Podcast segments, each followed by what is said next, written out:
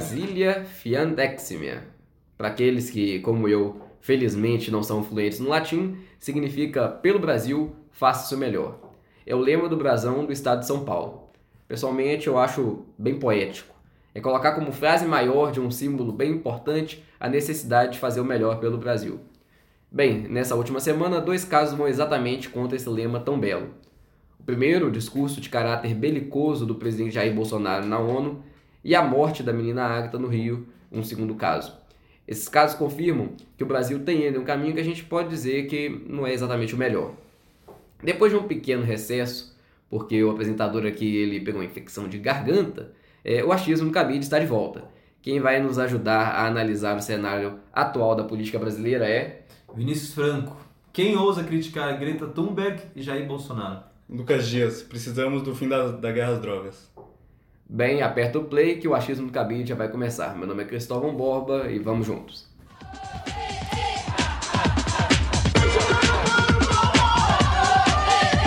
Para não dizer que o achismo do cabide não se posicionou sobre as últimas notícias que balançaram a política brasileira, nós vamos fazer um ping-pong, um bate-bola é, com alguma das pautas mais polêmicas dos últimos dias. Eu vou falar um tema e o Lucas e o Vinícius vão fazer uma análise rápida sobre os impactos desses casos. Então, ô Lucas, primeiro caso, Crivella e Bienal e a censura do beijo do gibi. O que, que você acha disso? Bom, isso é um caso claro do, da onda de conservadorismo que a gente está vendo por aí, com o Rio cansado da corrupção e tal, decidiram eleger é, candidatos muito conservadores, o Whittier e o Crivella. É um absurdo, né? Esse tipo de censura. Ele diz que está protegendo as crianças, mas no final das contas ele faz o que quiser com as crianças dele, mas ele não pode determinar o que os outros vão ler. Está garantindo a nossa Constituição a liberdade de expressão. Mas eu também acho muito interessante, que eu gostei muito desse caso, que dá para tirar um, um, algo positivo, é o funcionamento da nossa democracia, que a gente fala que ela está morrendo, mas ela está funcionando muito bem. Porque no momento que ele decretou o recolhimento dos gibis, um desembargador do Rio veio e suspendeu essa, esse decreto, essa decisão. E aí o TJ, o presidente do TJ, suspendeu essa suspensão. E aí o Toffoli veio, suspendeu a suspensão da suspensão, no final das contas, discordou do Crivella, tomou a decisão acertada de proibir esse recolhimento. Boa. Vinícius, o comentário do vereador federal Carlos Bolsonaro sobre a impossibilidade de mudar as coisas é, de forma rápida pelas vias democráticas. É uma sugestão de arroba autoritário. Ah, o Carlos Bolsonaro é o comentador geral da República, né? Eu acho que ele te, deveria ter um cargo no governo federal, ministro da voz. Ele devia, ter, ele devia só falar o dia inteiro e talvez tentar mudar o Brasil dessa forma. Claro que é, é, é quase ridículo, né? O, o Carlos Bolsonaro toda hora tentando influir na, na, nos debates nacionais, mas acho que o, as lideranças hoje políticas estão mais claras sobre isso, conseguem é, é, mais fumaça do que fogo de fato, né, o que ele fala. E outra coisa que é interessante é que esse argumento dele é um argumento falível, né? Todo mundo já sabe que que é, que é incorreto. Quando você tem uma autocracia, você criar instituições mais participativas, mais inclusivas, mais democráticas, Uh, não é por a via, a via autoritária não é o melhor caminho para isso, para você distribuir renda, para você distribuir recursos eficientemente. Então, além de ser um argumento falível, é também uma participação ignor, ignorante e ignorada que a gente tem que ter sobre ele. É isso. Beleza. Lucas, Olavo de Carvalho dizendo que antes de combater a corrupção tem que combater o comunismo. Que que Ele falou disso no, no. Naquela das lives. No contexto é, do Brasil. É. Bom, assim como ele falou, não sei porque ainda levam a sério esse velho, ele só fala besteira. E, e se fosse realmente, se a gente tivesse no comunismo aqui no Brasil, até que vai, né? Porque de fato é um tipo de regime, de sistema que influencia, que leva a muita corrupção. Mas é um absurdo falar que a gente vive no comunismo ou no socialismo, como a gente vai discutir mais pra frente, né? Nada a ver, é um absurdo. E antes da gente começar aqui agora para discutir o segundo bloco, Vinícius, uma pergunta muito cabal, inclusive relativa à frase aí que você falou no começo. Greve geral pelo clima, isso realmente repercutiu e faz alguma diferença? Ah, repercutiu na Europa, porque os europeus, a grande ânsia do, do, da sociedade europeia hoje é um problema com o clima, os partidos verdes cresceram, estão crescendo nessa toada. Uh, mas é claro, o, fenômeno quase pseudo-religioso da Greta uh, Thunberg é, é, um, é, um, é um sinal de que, que a esquerda europeia está jogando muito bem, sabe fazer muito marketing, é diferente da, da direita brasileira, que, que sai, sai gritando no Twitter e fazendo discursos sem, sem qualquer tipo de apelo emocional. Mas é, eu acho que esse é o fenômeno na, na Europa. O partido, os partidos verdes aproveitando a inocência de uma criança. Boa. Depois desse bate e volta, nós vamos para o segundo bloco do programa, onde a gente vai discutir um pouco do discurso do presidente na Assembleia Geral da ONU.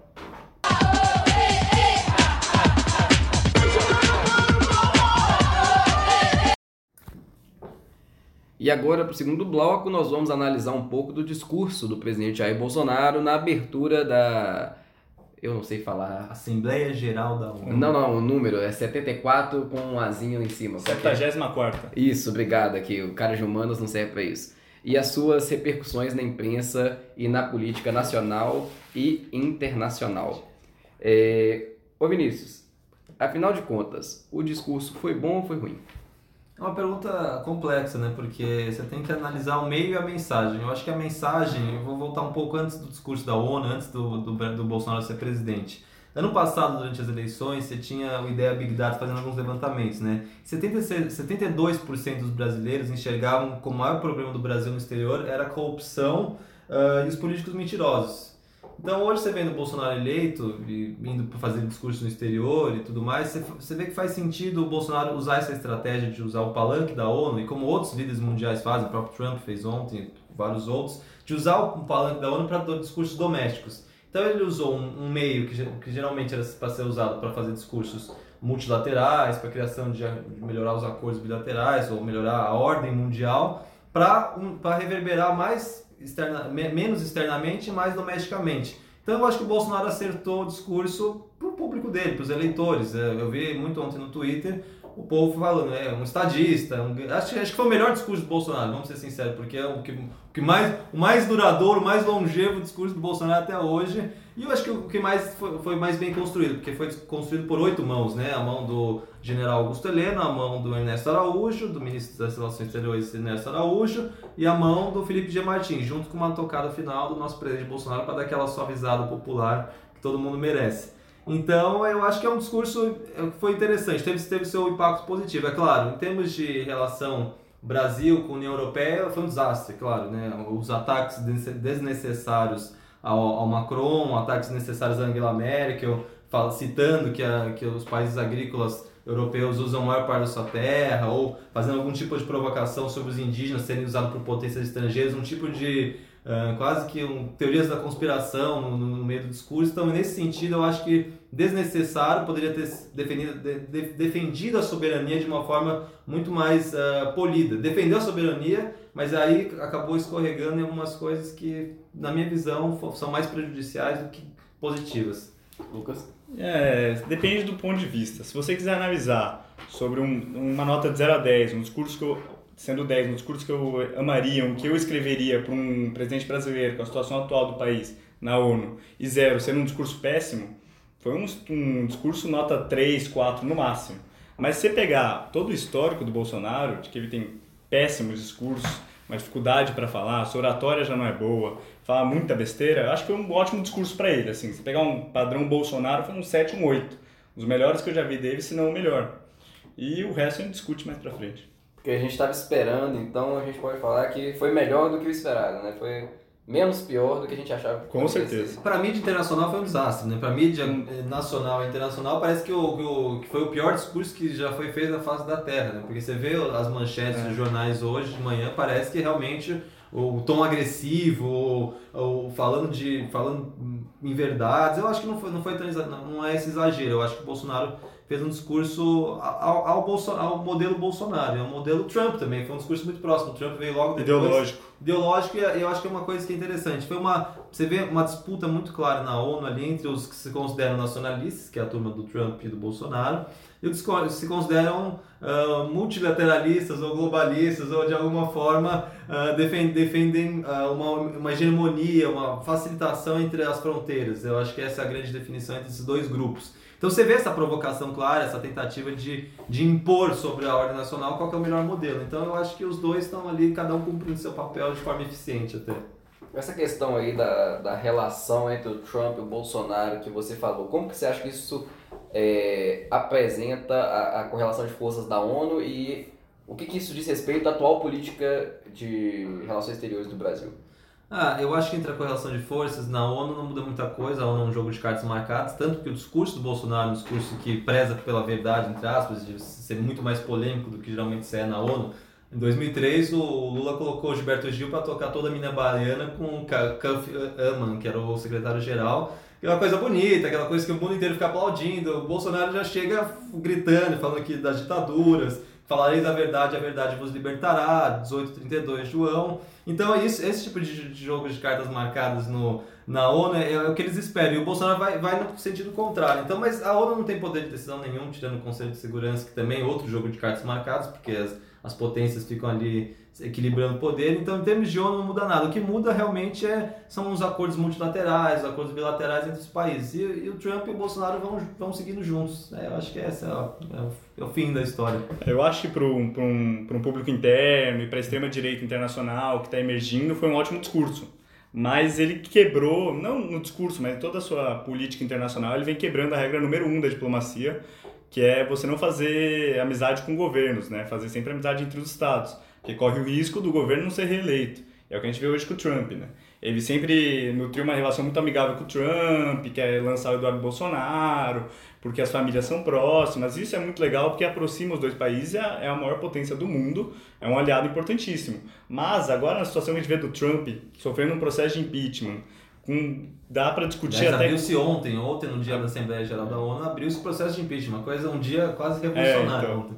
Então, acho que se, por exemplo, Trump toma o impeachment, os democratas vão ser reeleitos. Vão ser eleitos. Os republicanos vão ter força para ser reeleitos. Os democratas, é, haja visto todas as declarações do Bolsonaro, não vão estar com um clima amigável perante o Brasil.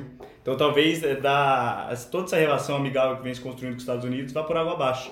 Por causa dessa essa ideia de fazer amizade com o governo, assim como ele faz com o Macri, que também já está dando errado, porque agora o Macri tem tudo para perder com o, né, com o Bibi lá do Israel, que também agora vai tá quase perdendo, tá quase perdendo a eleição. Ele ficou em segundo lugar, não vai conseguir compor o governo.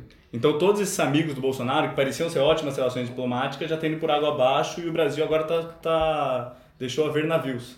É, eu, eu acho que o governo brasileiro está apostando muito nessa, nessas alianças extremamente ideológicas, isso é um problema.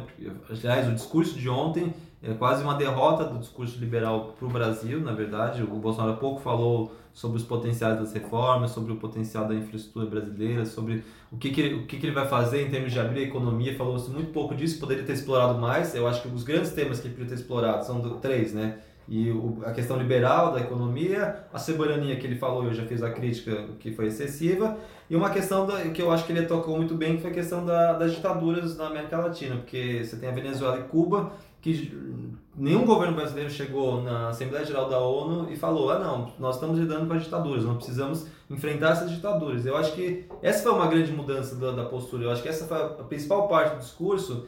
Que geralmente a ONU não, não, não se discute isso. Parece que. Foi um discurso muito mais real. Muito mais hum, real. É. Na parte realista do governo, fala: não, a gente, a gente fechou um contrato, apesar de o, o governo, não sei porque, fez, criou mentiras sobre o programa Mais Médicos, foi algumas mentiras no fact-checking já foi pego, mas podia ter falado, não, era um programa que não era muito bem feito, os incentivos não eram bons, você tinha que passar boa parte da renda dos, dos salários dos médicos para Cuba, mas aí começou a inventar mentiras, mas enfim, síntese de tudo isso, eu acho que iniciou um debate importante sobre ditaduras na América Latina que precisa, precisa ter alguma resolução pelo Conselho de Segurança. Uma coisa que vale a pena destacar é que ele mencionou o Sérgio Moro nominalmente, é, fez menção, elogiou, e não foi nada do Paulo Guedes, que na minha é. opinião é o melhor quadro do governo junto com o Tarcísio, Tarcísio Gomes, né? Vieira, Tarcísio Vieira, né? Não é Gomes. Gomes, Gomes. Tarcísio Vieira é o nome da porra, né? Não, é, Tarcísio, não, Tarcísio Meira. É Meira, é. Não, mas é, o Tarcísio é um bom ministro da infraestrutura. Junto com a Teresa Cristina, que é uma ótima ministra. Ótima ministra é. também. A, a, o negócio também que eu acho que vale a pena a gente pensar é, é que o ministro mencionou, e se você quiser fazer um complemento, Lucas, essa questão da relação entre o Brasil e Venezuela. Porque um, recentemente teve a outra reunião do Grupo de Lima, não teve a presença da Ernesto Araújo, e aí eles cogitaram ali aumentar as sanções à Venezuela? Quais você acha, qual você acha que é o próximo passo que o Brasil vai tomar e tendo em vista esse discurso do, do Bolsonaro na ONU com a questão venezuelana? Bom, eu acho que eles deviam seguir as, as orientações internacionais que os outros países decidirem fazer, não devem intervir militarmente, apesar de repudiar o, o governo de lá. Eu acho que a, a saída é apoiar o Guaidó, que também não é nenhuma maravilha, mas é melhor, pelo menos é um democrata e apoiar esse, essa oposição, mas de maneira respeitosa. Eu acho incorreta essa invasão da soberania venezuelana, apesar de também ser um problema para o Brasil, que já 4 milhões de venezuelanos entraram aqui. Né? Eu acho que é um, um impasse, é muito difícil. E aí, pensando nessa questão de soberania, vocês acham que o Bolsonaro fez certo ao mandar essas indiretas para Macron? Porque ele não mencionou nominalmente, mas todo mundo sabia de que país que ele estava falando. É, eu, o que eu vejo, o Bolsonaro acertou muito falar da Amazônia, porque era um tema, acho que era a maior expectativa do discurso do Bolsonaro era tratar do tema da Amazônia e toda essa polêmica que teve nos últimos meses até, né? Uh, tanto que a Greta Thunberg veio falar do Brasil também, todo mundo, o Brasil parece que é o maior vilão e se esquece que porque, porque o Macron está alinhado com a Rússia, então se esquece que a, a Rússia e a China são os mais poluidores uh, do mundo, né? E tá tendo uma puta queimada agora na, nas florestas da Rússia. Isso, então, mas assim, o que, o, o que eu acho, o Bolsonaro acertou em falar da Amazônia, falar que o Brasil em desconstruir o discurso, em desconstruir o discurso do Macron falando que a Amazônia não é patrimônio da humanidade, isso precisava ficar muito claro para a sociedade internacional para a comunidade internacional e também que a Amazônia não é o pulmão do mundo, como o Macron também falou no G7. Então são duas coisas que o Macron falou que acho que precisava de alguma uma resposta pública.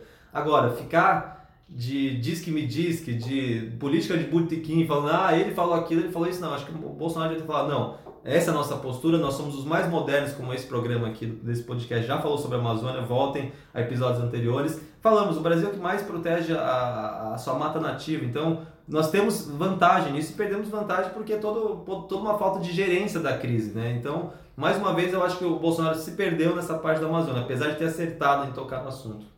Eu também algo parecido, que acho que ele acertou na essência do discurso, de defender a soberania do país. Eu acho um absurdo o Macron falar que vai intervir, que tem que ter alguma ação internacional e que é um patrimônio da humanidade. Eu acho um absurdo. É, é, é do Brasil, não é pulmão do mundo, vocês já devem ter discutido isso, sobre toda o valor da preservação ambiental brasileira, matriz energética, enfim. Então ele fez bem em defender, mas eu acho que, apesar de ter sido muito real no discurso, eu ainda acho que o discurso da ONU tem que ser algo mais conciliatório e não de embate. Acho que ele deveria ter feito essa defesa da soberania de maneira defensiva e não agressiva. Ele foi muito agressivo, é, até com as ditaduras e tal. Eu acho que é melhor manter um, um tom mais conciliatório que ele prometeu que seria, né?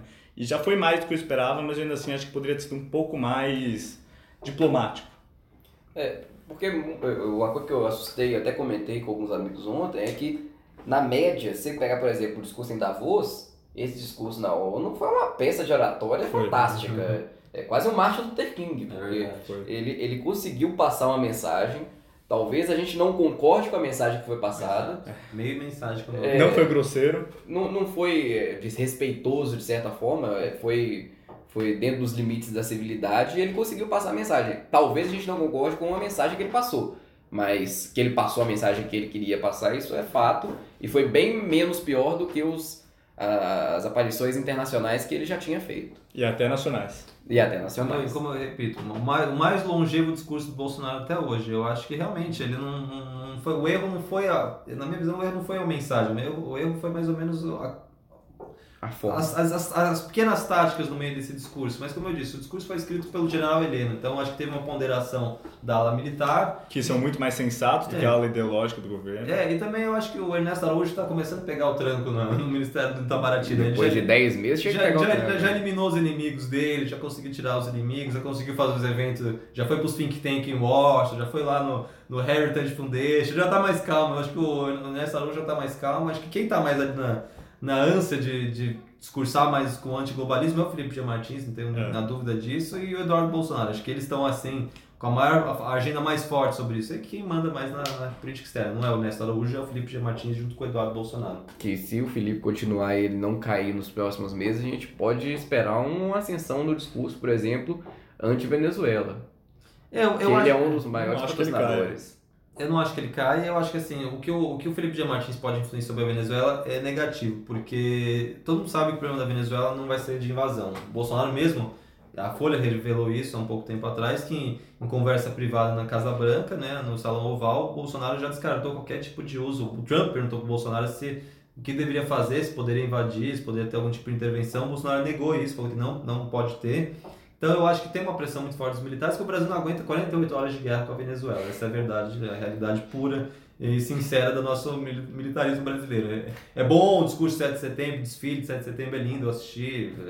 O, o Silvio Santos lá, com o Edir Macedo, uma coisa quase prosaica, assim, meio velho. É, verdade, tava todo mundo lá, tava a festinha toda, mas assim, o Brasil não aguenta. Então, o que o papel do Brasil com a Venezuela vai ser lidar a barganha entre Maduro e Guaidó. Que é, é um problema de compromisso, um problema de interferência, inter, é, interferência intertemporal. Por quê? O Maduro, se ele sair do governo hoje e fugir para Cuba, sei lá o que, com milhões de dólares, ele pode, até pode isso, mas ah, vai ter um problema que o momento que o Guaidó tomar o controle, o poder, Uh, quem, garante que o Maduro não vai ser morto, não vai ser assassinado, não vai ser colocado em praça pública? Então é um problema de barganhas políticas mesmo. Então acho que o governo brasileiro e os outros governos da região, do, do Grupo de Lima, vai ter que interferir nessa barganha. Beleza. Então, para concluir esse bloco, a gente tem que sempre pensar o seguinte: não só fiquem lendo as análises, abram lá o discurso do Bolsonaro, assistam, porque eu acho que é muito importante a gente não ficar pegando de fonte secundária. Ah, chega, chega de, o jornalismo brasileiro parece que vive numa, numa distopia, né? É, não, é. não dá para ficar lendo os comentários do El País, vamos assistir o discurso e ter as nossas próprias opiniões. Vamos para o terceiro bloco.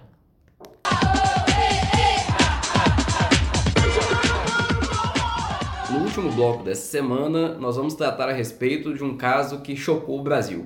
A morte da menina Ágata no Morro do Alemão, no Rio de Janeiro vítima de um disparo feito pela Polícia Militar.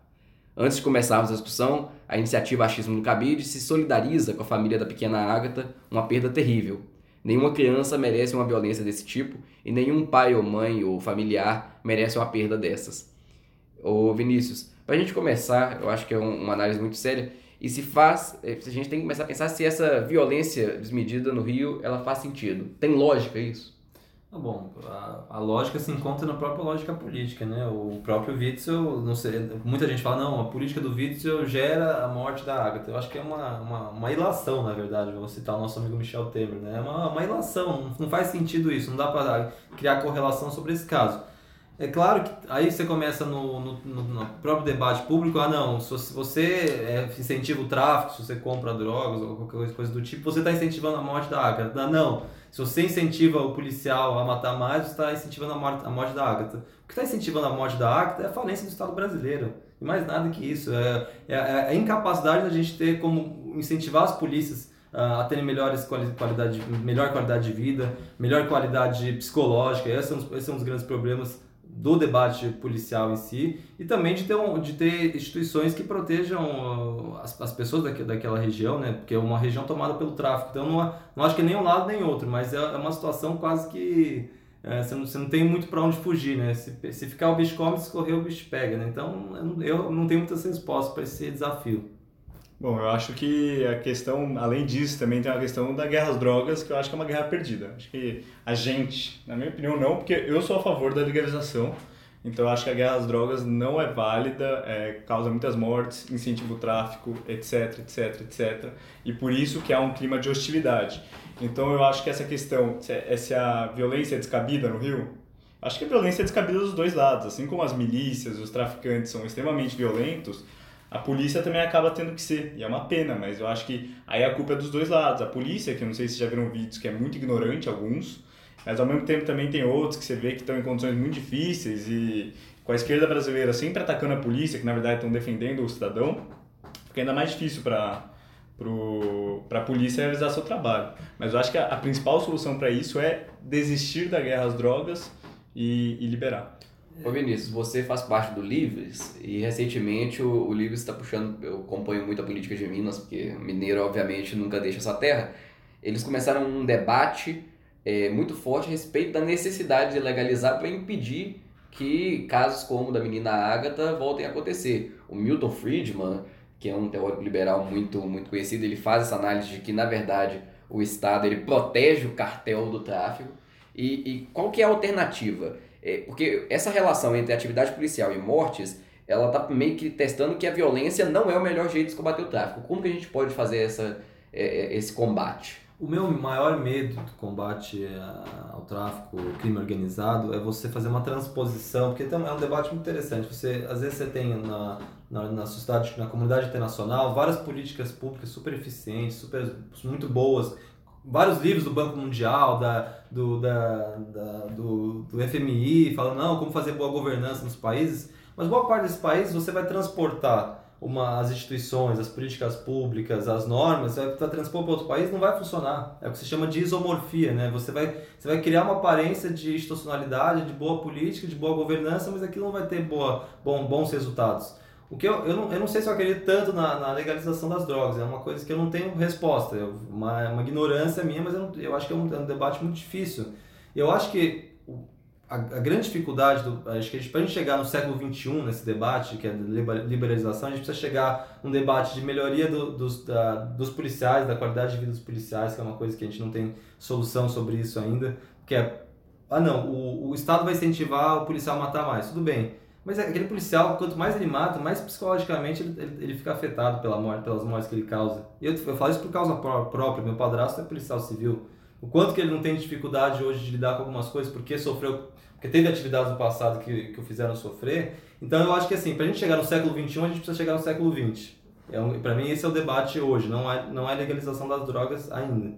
Uma questão interessante é, relacionada a isso é que o WIT acho que acabou de tirar uma, um bônus, algum tipo de incentivo que tinha para os policiais que tivesse menos mortes na área deles, é, ganhavam um incentivo de salário, alguma coisa assim, e ele tirou isso é, realmente é uma, é, ele está incentivando uma política mais dura. É, eu acho que ele incentiva uma política mais dura porque ele não é podemos julgar tudo do Witzel e do Bolsonaro, mas que não é estelionato eleitoral, não é. Concordo. É. Pode, vou citar a ideia Big Data de novo. 45,2% das pessoas nas pesquisas do ano passado falavam que o maior problema do Brasil era a segurança pública.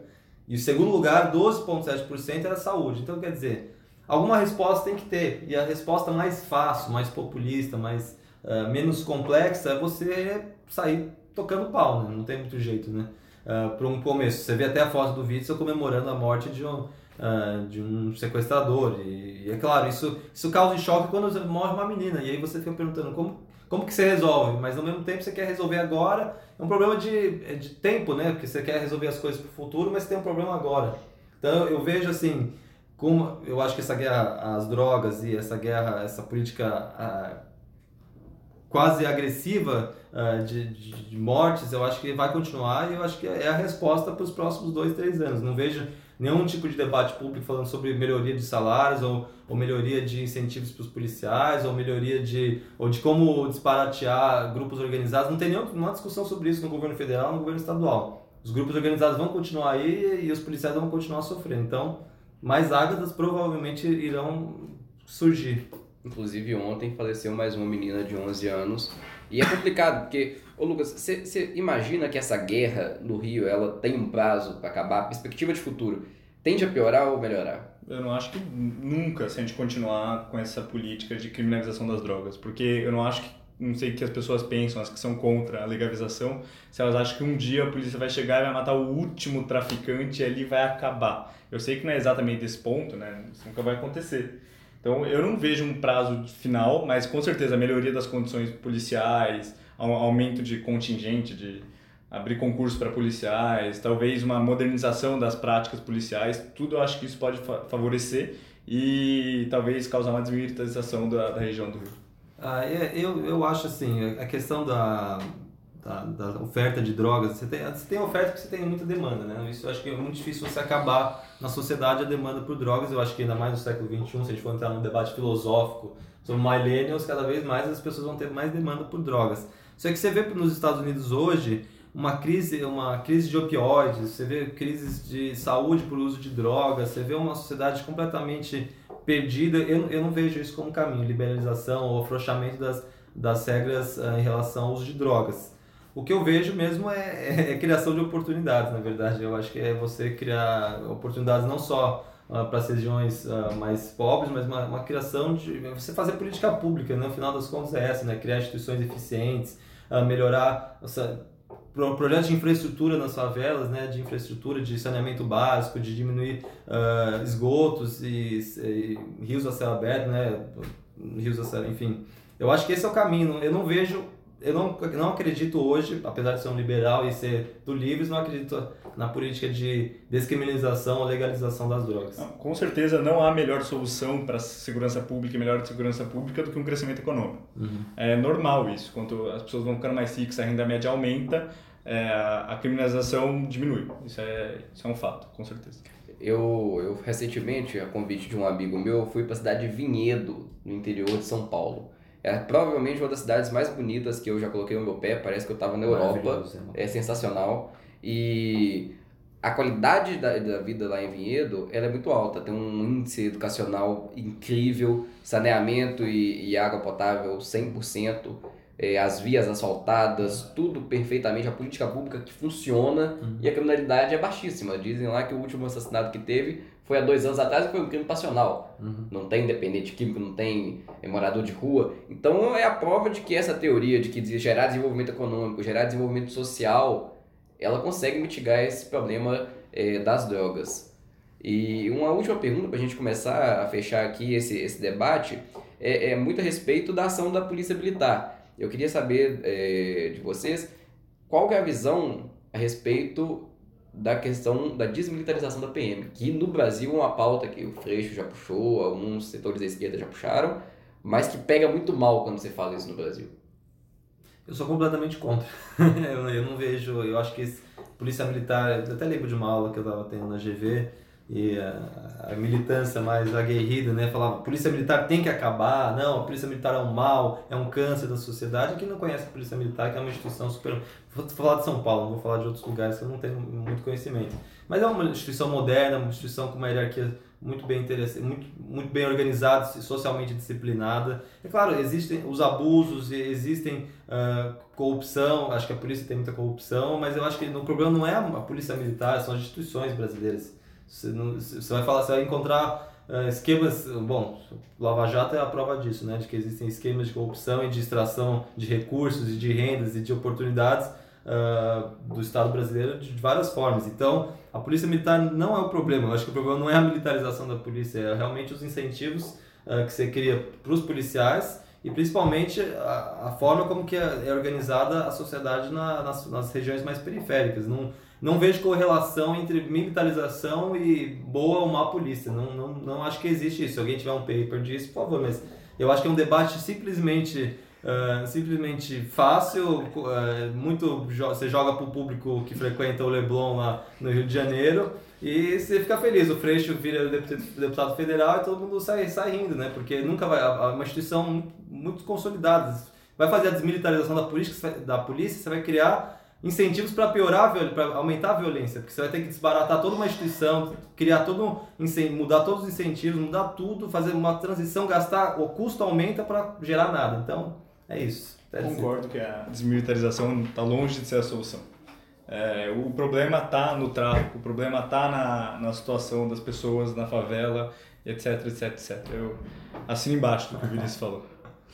Então, para ir fechando... pra Essa ver- catarse coletiva. essa catarse que a gente teve aqui agora, a gente tá quase indo no Leblon fazer uma ciranda, dar as mãos no Leblon e fazer uma ciranda cantando Chico Buarque. Mas, considerações finais. Lucas? Bom, fugindo bastante do assunto, mas é um negócio que eu gosto de falar muito. Eu espero que cresça o público liberal, o público centro e que foge dessas, desses extremismos ideológicos que a gente observa hoje no Brasil, de embate de direita e esquerda, que eu acho que é um pouco do, da ideia do podcast. E obrigado por me convidar. Eu acho que o Brasil precisa de dois grupos. Uma esquerda progressista que acredita no equilíbrio fiscal, que acredita em boas políticas públicas. Eu acho que tem um grupo nascendo disso. Eu acho que o grande Na Alemanha tem um grupo. É, um grande expoente da Tabata Amaral e outros grupos. Ah, e também um grupo à direita, que eu chamo de direita, vou ser um pouco delicado aqui, mas uma direita transante. Que é festiva, feliz, culturalmente referenciada, versada. Eu acho que precisa desses dois grupos para a gente voltar até algum tipo de diálogo no centro democrático O brasileiro. Brasil sempre foi um país de centro. É, Sempre foi. E eu acho que a gente vai voltar, eu tenho essa fé.